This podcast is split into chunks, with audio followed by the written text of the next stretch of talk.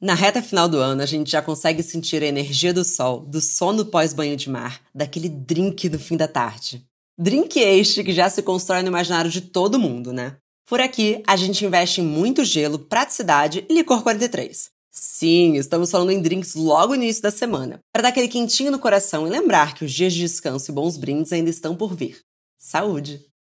Você já se relacionou com alguém que parecia inacessível emocionalmente enquanto você estava pronta para se entregar por completo? Ou era você quem queria se isolar ao máximo porque o outro parecia estar desenvolvendo dependência afetiva? A investigação sobre por que algumas pessoas, mesmo se amando, não conseguem sustentar uma relação saudável, ou por que estamos repetidamente caindo nos mesmos erros, mesmo que em diferentes relações, pode se beneficiar e muito da teoria do apego. Criada pelo psicanalista John Bowlby nos anos 40, ela explica como as nossas relações com nossos cuidadores na infância influenciam o modo como criamos vínculos ao longo da nossa vida. Já no final da década de 80, a teoria foi estendida aos relacionamentos românticos adultos, na qual foram identificados quatro estilos de apego: seguro, evitante, ambivalente e desorganizado. Você sabe qual é o seu? Se relacionar de forma saudável corresponde à nossa busca por proximidade com pessoas que nos deem segurança e calma. Mas lidar com tipos de apego conflitantes ao nosso pode trazer exatamente o oposto: insegurança e angústia. Mas a pergunta que não quer calar é: dá para tratar ficante como ficante? Ou nosso tipo de apego vai nos arruinar sem descanso? Brincadeiras à parte, eu tô bem animada pro papo de hoje. Bom dia, óbvios! Eu sou Marcela Ceribelli, CEO e diretora criativa na Óbvias, e hoje converso com a comunicadora e pesquisadora de amor e relacionamentos no Soltos S.A., Carol Tilkian.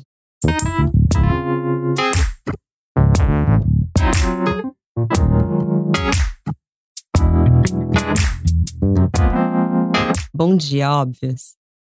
Oi, Carol, falei direito seu nome? Falou. Ai, tô tão feliz de estar tá aqui. Olha, eu tô mais animada de estar tá aqui no Bom Dia Óbvios do que num date. Eu tô sentindo, tipo, ai, rolou o um match daquele cara que eu tava esperando no aplicativo. Ai, que honra! Mas vamos lá, Carol, como que você tá se sentindo hoje? Já sei que você já fez sua hot yoga, né? Já fiz minha hot yoga, chakras alinhados, chapadinha de endorfina, toda trabalhada no autocuidado pra gente não jogar a conta do amor só no ficante. Não, eu tô muito animada a trocar essa ideia com você, porque assim, o que eu enxergo dos soltos é que você tem já há um tempo esse grande laboratório do que é amar e se relacionar nos tempos atuais. Mas eu queria saber como que você define, é uma plataforma?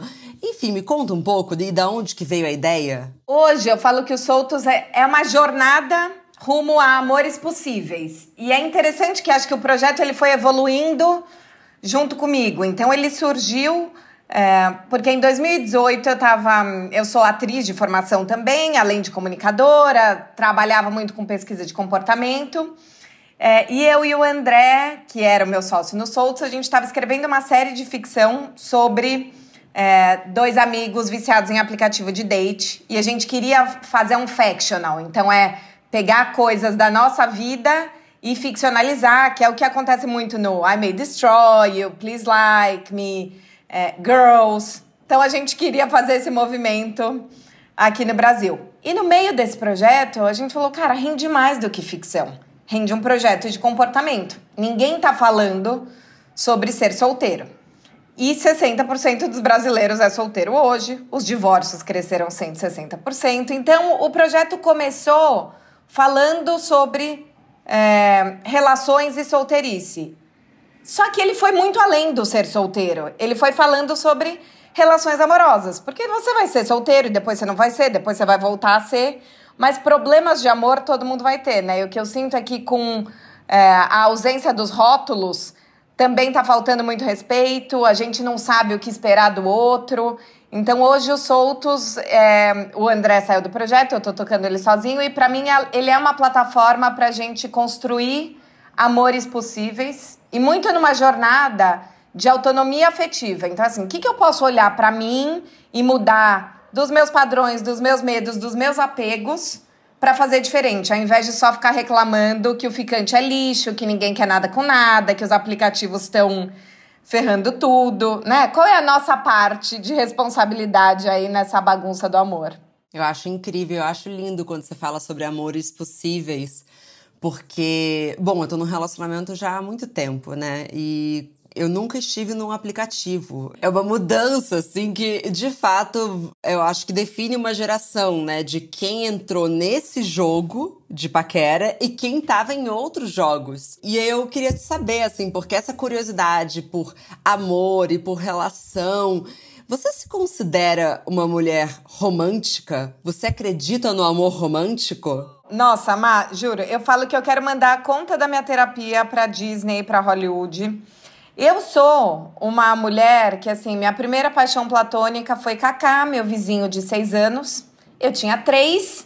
E a minha birra era eu queria que meu pai me levasse pro térreo para eu almoçar no térreo e ver Cacá brincando no parquinho do prédio enquanto eu flertava. Daí ladeira abaixo. Daí também já me apaixonei pelo primo mais velho quando a princesa Diana morreu. Eu mandei uma carta pro príncipe William falando que a minha mãe também tinha morrido. Eu fiz a minha professora de inglês corrigir. Eu falava, ó, se você precisar conversar com alguém, tô aqui. Já super projetando que eu ia ser a nova princesa, entendeu? Pro Harry ou pro William? Pro William. Hoje eu mandaria pro Harry, que eu acho que ele tá bem melhor, maravilhosão. Com certeza pro Harry, né? Todo esse movimento que ele tá fazendo de saúde mental, ele com a Oprah. Já quero ser amiga dele e da Meghan. Mas eu sou muito romântica. E tem um lugar de eu não quero desapegar do romantismo, mas eu quero construir um romantismo possível e não idealizado, sabe? Acho que a gente pode abrir mão do amor romântico, mas pode continuar sendo romântico. É, eu dei a claquete sobre os aplicativos e sobre a forma de se relacionar hoje. É, porque eu acho que tem essa percepção de que ah, o romance, como a gente entendia, acabou. Mas eu não vejo isso. E eu acredito muito naquele conceito ali do modern love. Eu acho que tem vários amores a serem vividos e de diferentes formas.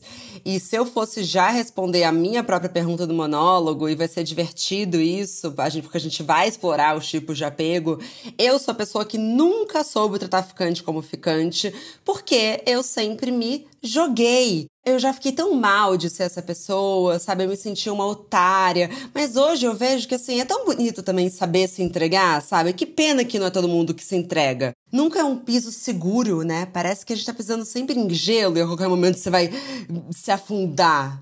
Me conta um pouco o que você acha. Muito. E a gente tá defendido, né? Eu acho, até já falando um pouquinho do apego, acho que a gente tá vivendo em tempos é, evitativos. Então, a gente está num momento onde é, a gente está supervalorizando a nossa individualidade, a gente está muito machucado. Então, assim, naturalmente as pessoas tiveram mais encontros e desencontros amorosos. E como a gente não está elaborando os lutos dessas relações, porque às vezes, imagina, você fala luto, ontem até no, eu tenho uma comunidade fechada, Confraria do Amor, e a aula foi sobre lutos nas relações, e parece que assim, se você se separou de um casamento de 12 anos você pode sofrer, mas seu ficante de dois meses, imagina, abre o Tinder de novo. E às vezes você vai viver um super luto daquela história que poderia ter sido. Às vezes até maior do que uma relação longa. Eu já falei sobre isso quando a gente falou com a Natália Timmerman do livro Copo Vazio. Nossa, eu amo, eu entrevistei ela também. E ela tem uma frase, eu até li na aula ontem: o amor invernizado pelo nunca. É isso.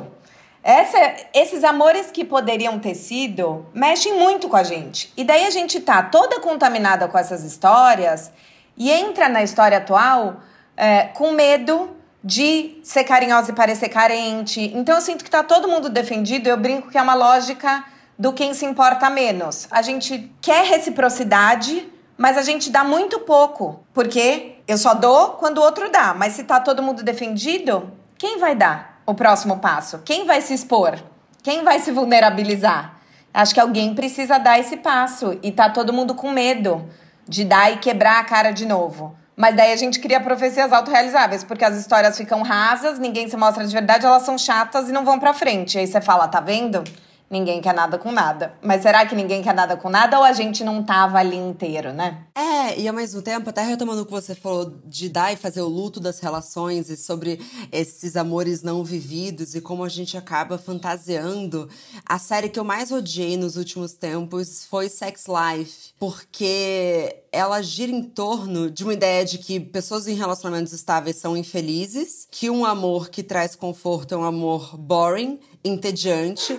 Ela é absolutamente tóxica com o marido dela e parece que ela tem ali um nível de passabilidade alto, sei lá porque, não faz o menor sentido. E ela tá a série inteira romantizando um amor que ela não viveu do início ao fim. Que é aquela pergunta assim: será que se fosse pra frente teria sido algo? Então acho que também tem uma coisa na cultura de ficar romantizando aquele amor que poderia ter sido. E, e tem outros filmes que fazem isso. Qual é aquele lindo do Ryan Gosling com a Rachel McAdams, que é o. The Notebook. É, The Notebook. Eu fiz até uma pesquisa que era quais amores vocês gostariam de ter vivido, de histórias de filmes, e perguntei pra base. E são todos esses amores assim interrompidos, até os filmes mais vistos de amor. É Ghost, Meu Primeiro Amor, Uma Linda Mulher, é, O que eu era antes de você. Sempre tem esse lugar do amor interrompido, o amor impossível. Tem um que eu amo que chama Escrito nas Estrelas, de 2001, que é assim, ela, eles se encontram no Natal, no, na Bloomingdale's, e daí os dois estão noivos, e ela põe o telefone dela num livro e doa o livro e fala: e se o destino fizer a gente se encontrar? Esse livro vai chegar nas suas mãos.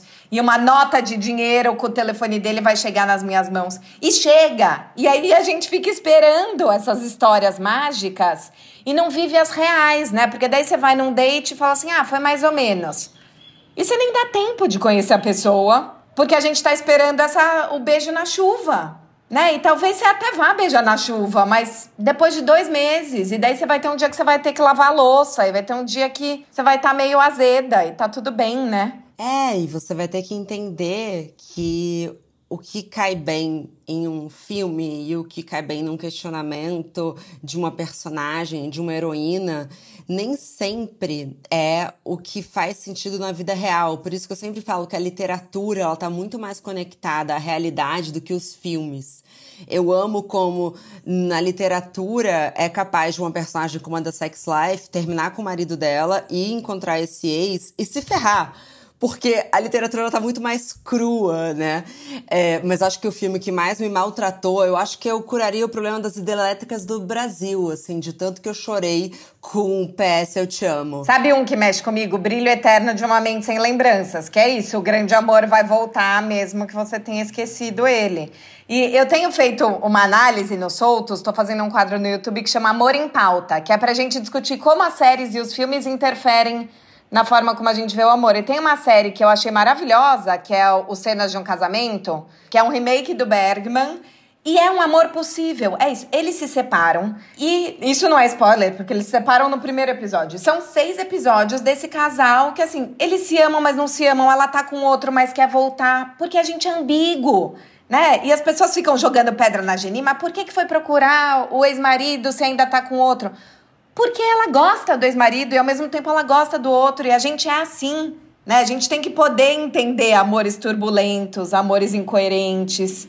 Tem uma outra muito boa também da HBO que chama Love Life, que cada episódio é ela num date. E mostra isso, como a gente se mete em histórias erradas por dependência emocional, é, por estar tá nesse apego mais ambivalente e as pessoas evitativas. Então é ótimo, porque você começa a olhar e falar: ah, tá bom, todo mundo tem amores meio cagados como eu. Como eu posso sair desse lugar, né? Carol, entrando nos tipos de apego e. Bom, já adiantei no monólogo, é uma teoria criada pelo psicanalista John Bowlby, que depois dos anos 80 foi desdobrada para os relacionamentos amorosos, porque, enfim, Freud amaria, mas basicamente nos anos 40 ele conectava aqui como a sua mãe te tratou você, quando você era bebê, vai é, refletir na maneira como você se relaciona. Mas quando eu fui pesquisar sobre o assunto, eu encontrei várias vezes artigos dos soltos, vi um vídeo maravilhoso de vocês. Você já se considera uma especialista da teoria? Super, super! E especialista do amor, assim, o, o duro é a gente sair da teoria pra prática e mudar, né? Porque eu sinto muita gente senta ali na teoria e fala: ah, tá bom, eu sou assim. Mas meio síndrome de Gabriela, eu nasci assim, você sempre assim, vou morrer assim. Gente, vamos usar essas teorias para falar, tá bom, agora que eu aprendi que eu sou assim, o que, que eu posso mudar? Né? Eu brinco que assim, o apego seguro deve ter duas pessoas no mundo inteiro que são apego seguro. Então, era isso que eu queria começar. Porque o apego seguro é logo o primeiro que sempre exemplificam. E me pareceu assim, nossa, essas pessoas ganharam a loteria. Porque, vamos lá, e abre quotes porque eu vou ler mesmo. São pessoas que possuem opiniões positivas sobre si mesmas e o parceiro. É, a dinâmica resulta em um relacionamento harmonioso, pois a pessoa sente-se confortável com a intimidade e com a independência. A separação não é encarada como negativa, mas como natural. Aí eu fiquei pensando, são poucas pessoas, mas também pessoas com apego seguro, talvez elas tenham mais facilidade em se sentir confortável numa relação não monogâmica, por exemplo? Eu acho que talvez sim. Eu acho que elas se sentem mais confortáveis em todo tipo de relação, Mai. E uma coisa muito interessante, é, assim, já trazendo soluções, é a gente pode exercitar o apego seguro e deve exercitar o apego seguro em outras relações que não sejam as românticas. Porque é isso, muito provavelmente, a maioria das pessoas não tem esse apego seguro, né? O apego seguro lá atrás, é isso, quando essa criança se afastava da mãe, ela tinha certeza que a mãe ia voltar. E às vezes, não é que a mãe não volta, né? Sabe assim, ó, aquele seu pai que te esqueceu na escola e chegou meia hora depois? Ele chegou para te buscar, mas aquilo te dá uma sensação de abandono que reverbera até hoje. E isso provavelmente vai gerar um apego ambivalente, que é você nunca sabe se a pessoa tá lá ou não. A pessoa do apego seguro, ela consegue sustentar os silêncios e as distâncias. Então, acho que mais do que ser monogâmico ou não, ela aprende que o amor existe à distância, que é uma desconstrução do amor romântico muito importante, sabe? Essa coisa de não, eu preciso estar grudada o tempo inteiro com a pessoa e cancelar a agenda. Eu recebo muita mensagem de mulher que sai com cara que tem filho e elas ficam incomodadas porque um fim de semana assim, outro não, eles estão com a criança. Eu penso, cara, é tão legal que ele é um pai participativo e assim, é, mas tem esse lugar de não querer dividir a atenção com ninguém, porque parece que todo mundo é ameaça ao seu amor. O chefe, o futebol, a estagiária, o filho, né? Quando a gente pensa até nessa polêmica que teve agora da amizade entre homem e mulher na fazenda, é um pouco isso, assim. Por quê? Qual foi a polêmica? Não sei, não assisto esse reality. Então, eu também não assisto, mas me, cham... me ligaram pra eu, pra eu dar meu parecer no, no universo, daí eu fui fuçar. Então, tem dois, é, um homem e uma mulher que estão super amigos lá, e eles namoram aqui fora.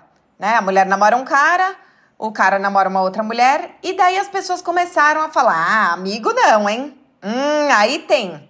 Como se. E eles só são amigos. Isso é a típica coisa, por exemplo, uma pessoa de apego seguro vai sustentar que o seu namorado ou seu marido tem amigas mulheres.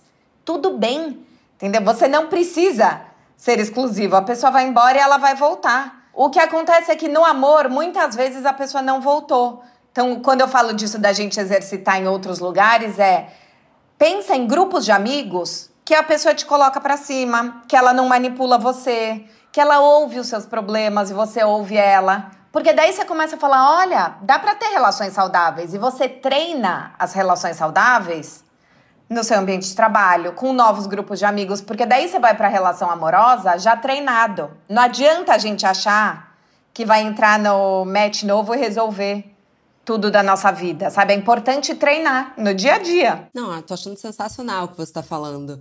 Mas eu fico um pouco de dúvida é, sobre o seguinte, Carol. Eu tenho um pouco de medo de um certo determinismo. Então, por exemplo, se eu tenho um apego seguro, então eu me sinto confortável, entendo o espaço do outro, maravilha. Mas aí eu sofro uma traição. Vou falar uma coisa assim, trágica. É, o meu namorado fica com a minha melhor amiga enquanto a gente tá junto. Isso pode mudar meu tipo de apego? Pode, total, pode. Toda relação nossa muda o tipo de apego. E às vezes, mas mesmo sem a traição. Assim, eu já tive uma relação bem tóxica que, hoje olhando, né, muitas semanas e meses de divã depois, não é que ele era um maldito, acho que a gente, eu fazia mal para ele, ele fazia mal para mim. Esse tipo de relação desperta um apego ambivalente nos dois. Depois eu tive um outro namorado muito legal. E aí a gente tinha um apego seguro. Então, isso eu acho muito importante a gente colocar, que é não é determinado, isso não é porque a sua mãe foi presente ou não foi que para sempre você vai ter um tipo de apego. Até por isso, a gente treinar o apego seguro em outras relações vai fazer com que a gente esteja mais disposto é, a ter apego seguro nas relações amorosas.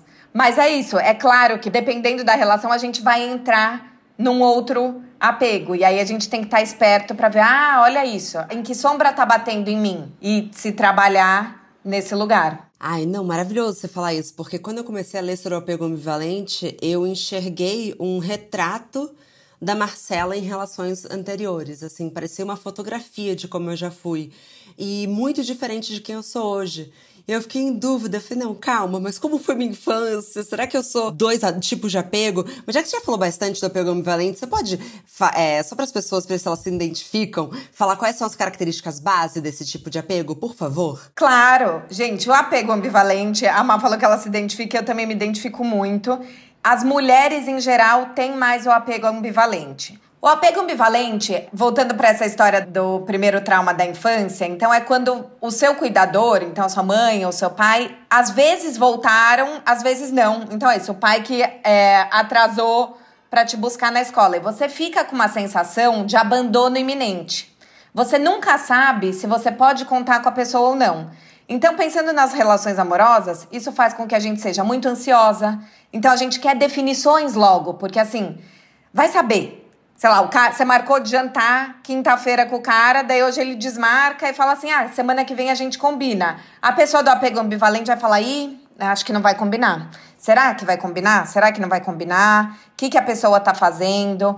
Então, tem muito uma ansiedade é, um medo do abandono, esse desejo de controle e a gente transborda, até no, na entrevista que a gente fez com o Alexandre Coimbra Amaral, que é um psicólogo que eu amo. Recomendo muito assistirem esse vídeo, tá no YouTube, é maravilhoso. Eu, eu assisti e amei. É muito bom, né? Ele fala que o apego ambivalente é cores de Almodóvar. Gente, eu já me sinto assim, sabe? Meio Penélope Cruz, é, loucona Vicky Cristina Barcelona, é isso, parece que a gente transborda.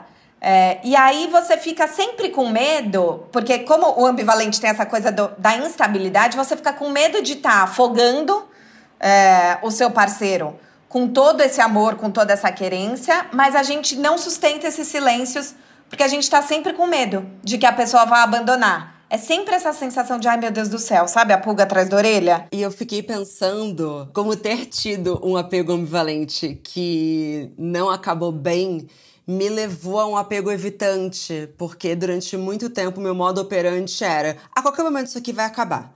Então é melhor me proteger, eu não, não estou me importando. Eu não vou me entregar totalmente, você não vai me conhecer profundamente. Porque quando você for embora, eu não vou mais me machucar. Já me machuquei uma vez, então.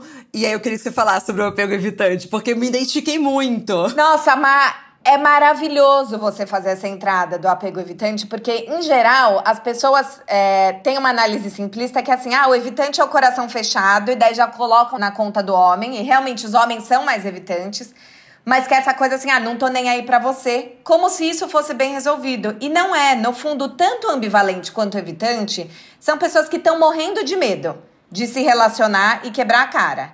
O ambivalente fica nessa coisa do transbordar e se conter, transbordar e se conter. O evitante faz a linha do é, eu me basto.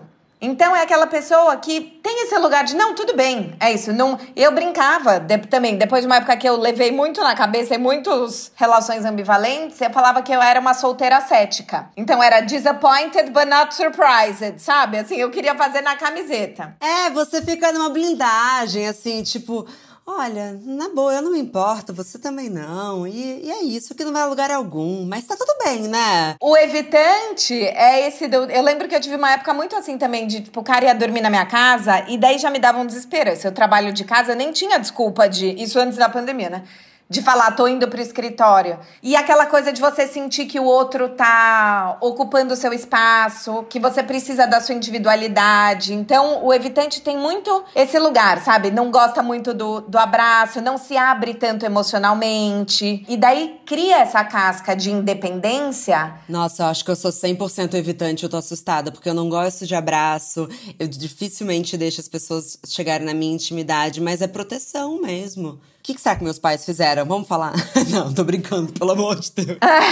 Vamos pôr na conta deles. É, então, os pais, no apego evitante, o que se fala é que, em geral, os pais eles estavam muito ausentes ou eles estimularam muito a nossa autonomia. Então, são aquelas crianças que rapidinho viram crianças adultas, sabe? Que falam: não, tudo bem, eu faço minha lancheira, eu resolvo minhas coisas, vou dormir na casa dos amiguinhos sabe? Criança adulta, assim, de, que já quer ser adolescente. Foi isso, porque de fato, e isso eu posso falar tranquilamente, assim, é uma coisa que minha mãe sempre fala: criei vocês pro mundo. E aí e era bem isso, assim, é, faz, mas fazer, óbvio que eu fazia minha própria lancheira, eu fazia tudo. Porque sempre, eu escolhia minha própria roupa, eu sempre tive essa coisa, assim. É, mas eu acho que é exatamente isso. Quando eu li, sobre o apego evitante, falei, nossa, tá caindo num lugar muito desse lugar hétero, do boy, lixo.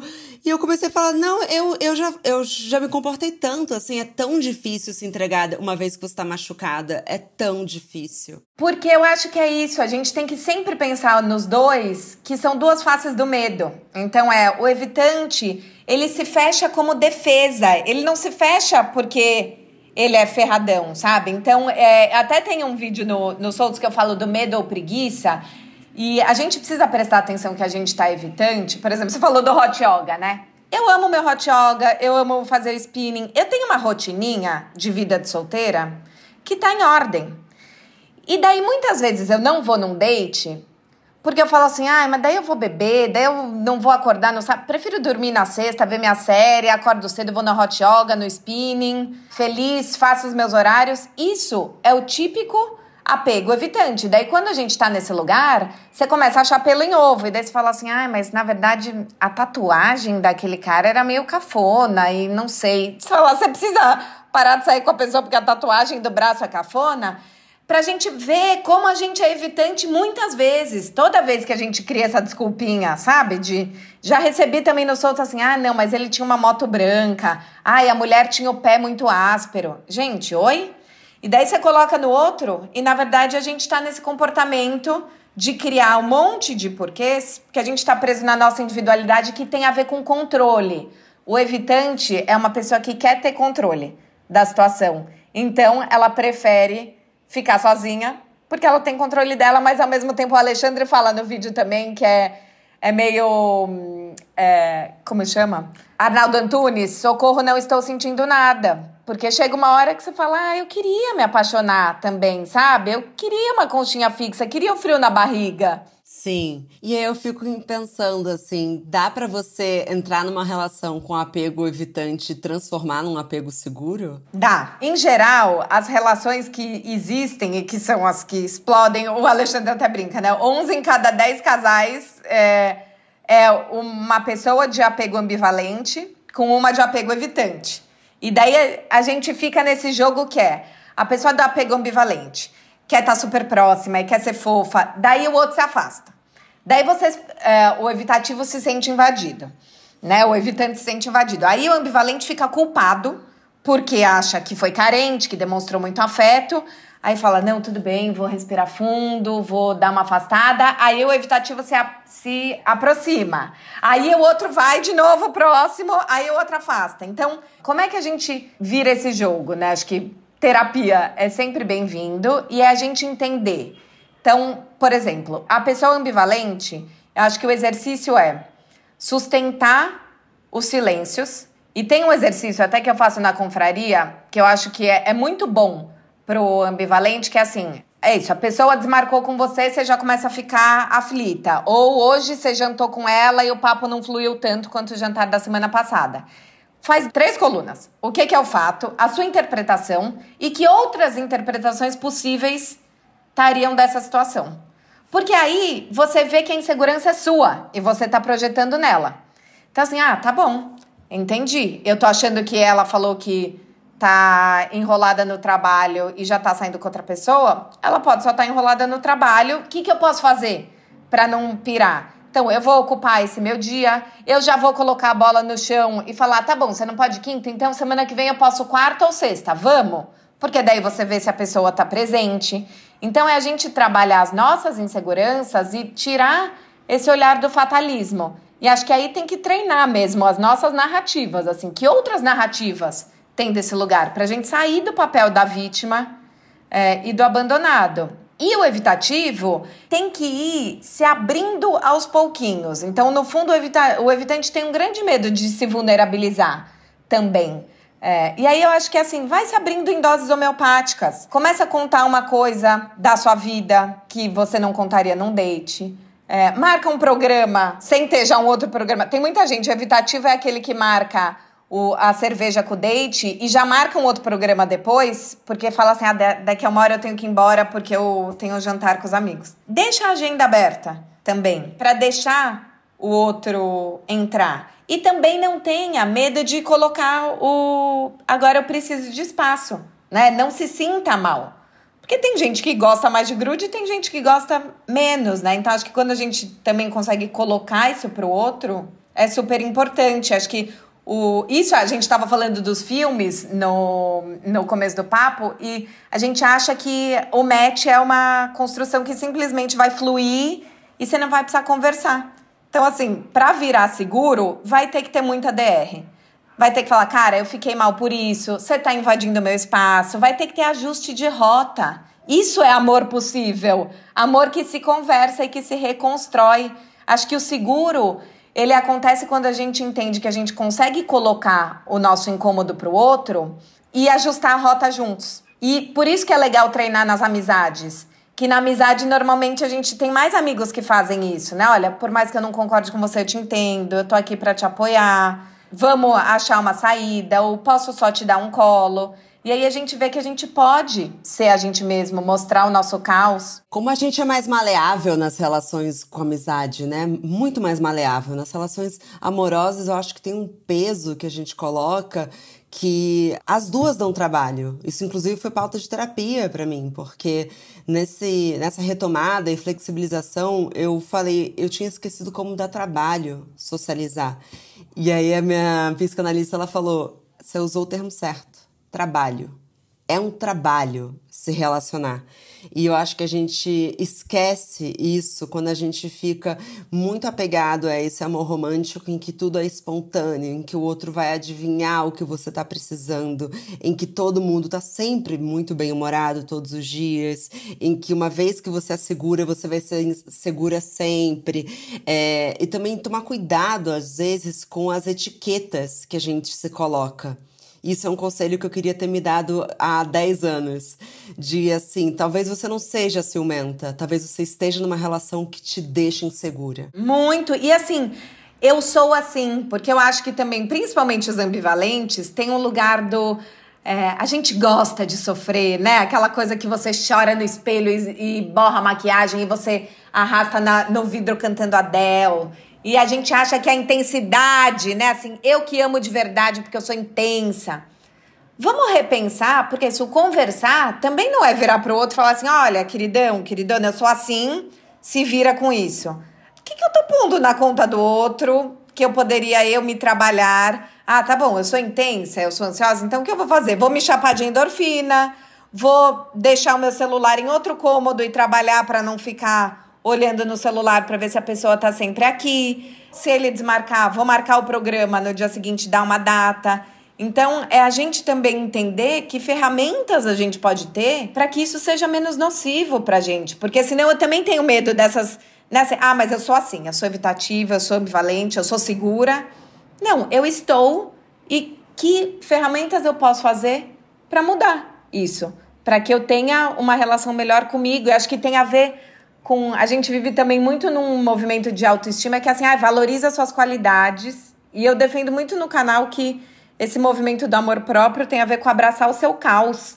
Que assim, olha para suas sombras, acolhe elas, entende que você é digno de ser amado por elas. Você pode trabalhar elas, mas também elas estão todas nesse pacote, né? Sim. E se a gente chega no título do episódio, Carol, o que, que é tratar ficante como ficante? Sabe a provocação que eu queria fazer? Mas o que, que é o ficante? Tem um protocolo? Então, é porque eu acho que é toda uma provocação. Porque eu vejo muito, e tem o meme, tem as, as trends do TikTok, Mas assim, tem uma questão, que é não tratar como prioridade quem te trata como opção. Que de fato é um exercício de amor próprio, assim, você saber onde você tá pisando, mas tomar cuidado, porque às vezes é uma pessoa que simplesmente não atinge as suas expectativas de demonstração de apego.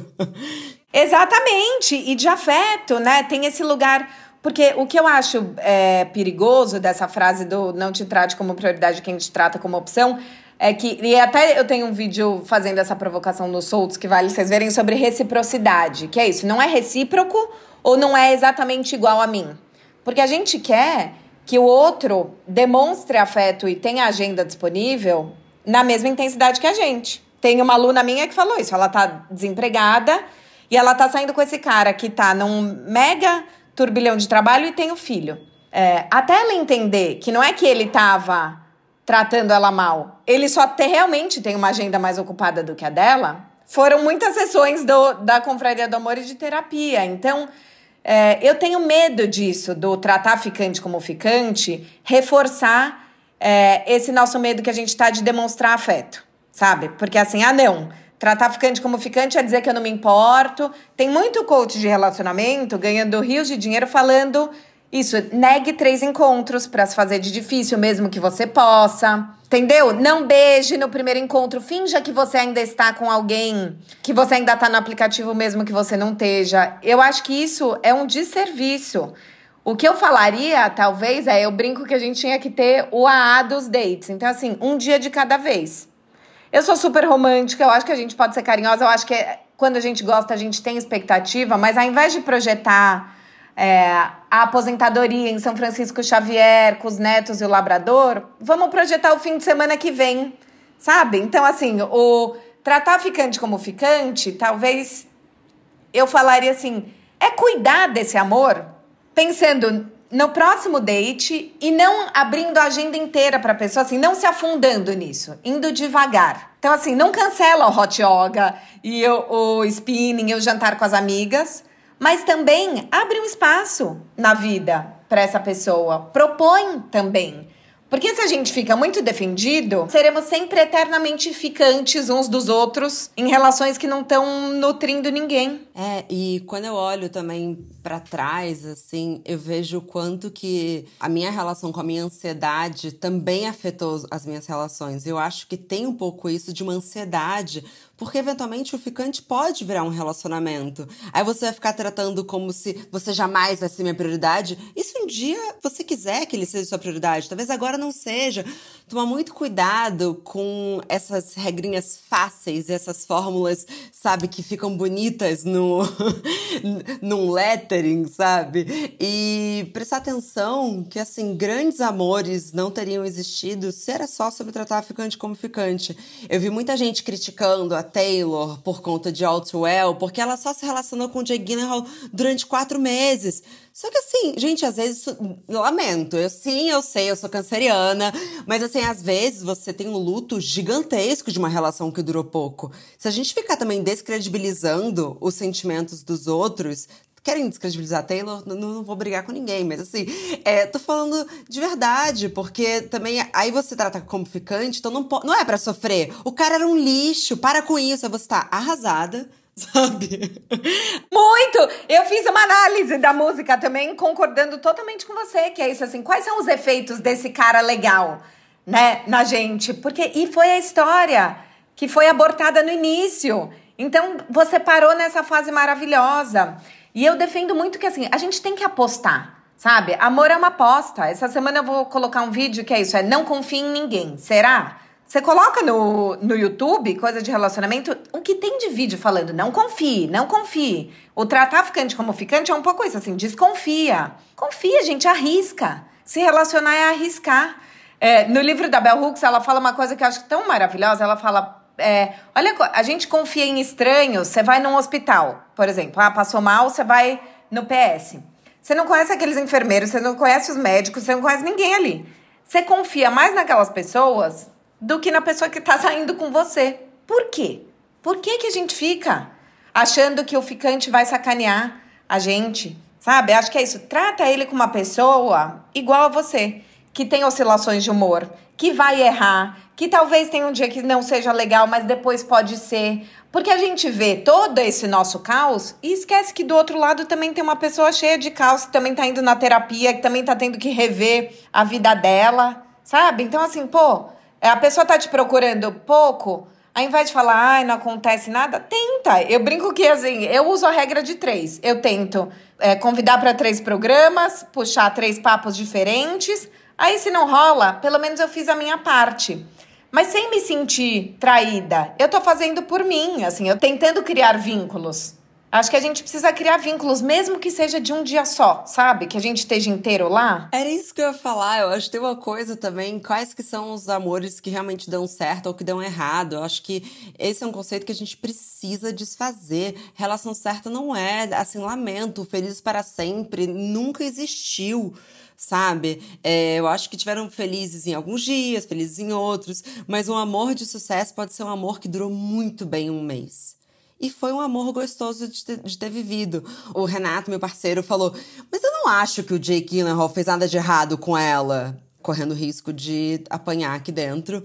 Eu falei, mas eu não tô falando que ele fez nada de errado. É digno o que ela sentiu. Ela amou profundamente, ela viveu um luto profundo desse amor. Mas que bom que ela se permitiu amar profundamente. Que eu acho que nesse jogo que a gente tá, que eu adorei essa, as Olimpíadas de quem se importa menos, fica uma coisa assim, não, eu, imagina, eu fico com ele há oito meses, ele conhece minha avó, mas assim, eu não tô nem aí. E, e sabe, às vezes pode ser, eu confio também em algumas pessoas, mas em outras eu fico, assume que você gosta do cara, assume que você gosta da mina. É, e não se defende. Não, três alunas minhas falaram essa semana que elas fizeram um comportamento que acho que muitos de vocês já fizeram. Eu já fiz também, que é assim, estão saindo com um cara, estão envolvidas.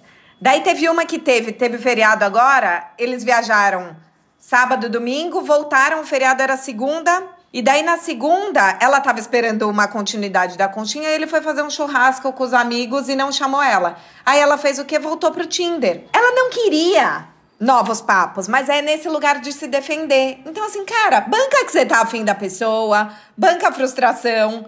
É, vamos parar também de abrir o aplicativo ou de mandar mensagem pro ex só para inflar nossa bola? Eu sinto muito isso, sabe? A gente tá abrindo muitas frentes para não ficar vulnerável a essa pessoa, porque você não sabe no que vai dar, porque afinal ela é só um ficante. Mas ela pode deixar de ser um ficante. E se tá gostoso só com ela, fica só com ela. Às vezes também assim, ah, não, eu não vou ficar só com ela porque a gente não combinou exclusividade, não vou ser trouxa. Mas se você quer, pra que que você vai ficar? Beijando outras pessoas. Mas o que é ser feito de trouxa? Olha só, conselho para você que está ouvindo. Eu sou fiel a ficante. Eu era, né? Quando eu era solteira. Eu, infelizmente, quando eu estou muito afim de uma pessoa, quando eu estou muito envolvida, eu perco a vontade de ficar com outras pessoas. E muitas vezes eu me forçava, porque eu falava, não, ah, mas essa pessoa tá saindo hoje com os amigos dele, ele vai ficar com alguém. Acho que eu vou ligar para alguém, sabe? Vou ficar com. Naquela época, né, gente? Eu, eu, como eu disse, não sou bem da época dos aplicativos. É, não, vou sair e vou beijar alguém, ficar com alguém. E eu lembro da sensação de quando você fica com alguém que você realmente não quer, que não é exatamente. Gente, não tem. É uma violação, assim. E eu lembro, teve esse cara que eu fiquei ficando alguns meses, assim, e eu decidi que eu não ia ficar fazendo essa vingança silenciosa. Que essa vingança silenciosa era só servia pro meu ego, mas destruía o meu conforto. Então eu lembro de assim, já tava um pouco mais velha, assim, de saber que ele tava saindo, provavelmente ele tava ficando com outras pessoas, não era uma questão, porque realmente não tinha nenhuma etiqueta na relação, era ficante mas eu não tava afim de sair. E, e, vou ficar em casa. E se ele precisa ficar com outras pessoas, tá tudo bem. Eu tô em paz da relação que a gente tem nesse momento. E foi. Mas poderia ter virado uma relação séria.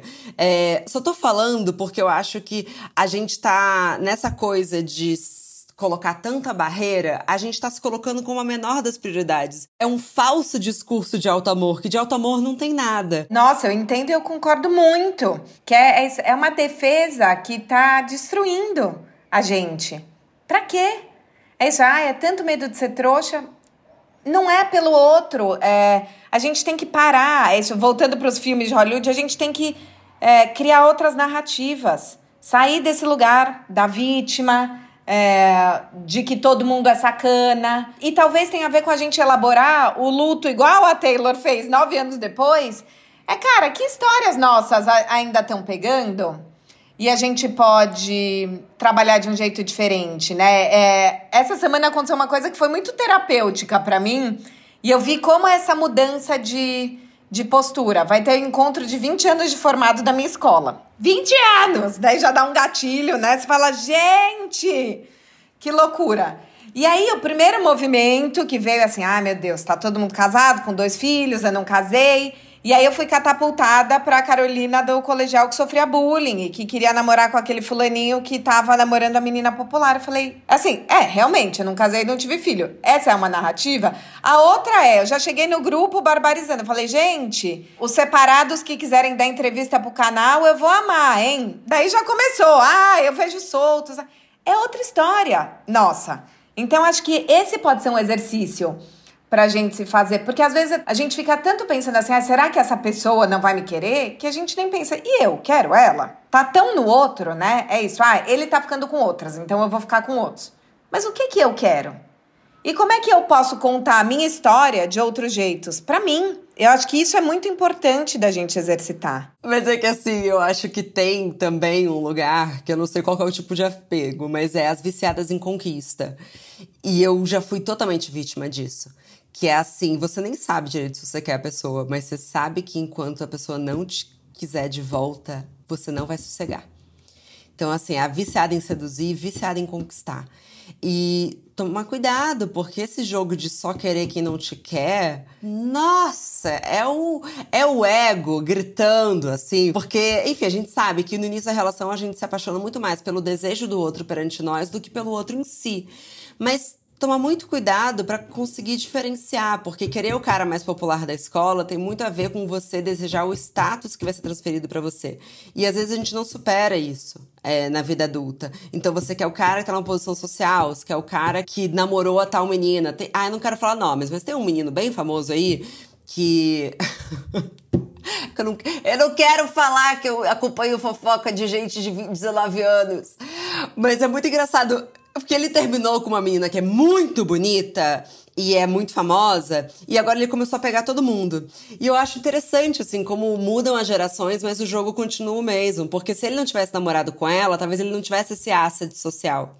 É, porque ele não é nada demais, ele é um bonitinho, um fofinho, mas não é, não era tudo isso antes dele ter o status. Namorou com a tal pessoa. Então, tomar cuidado pelo que, que a gente tá se apaixonando. Carol, eu preciso que a gente termine o programa, eu preciso que você volte, você volta, por favor, pra gente continuar. Já é uma ficada fixa, gente. Olha aí, a gente não tá se tratando como ficantes descartáveis. Olha aí, gente. Olha o apego seguro. Mas é assim, entendeu? Você chega na relação pro primeiro date e se rolar, você marcou. Tu já não vai vai na esperança. Ai, Carol, não, de verdade, eu acho que é o início de uma relação de apego saudável, mas duradoura. Maravilhoso, muito, muito obrigada pelo convite.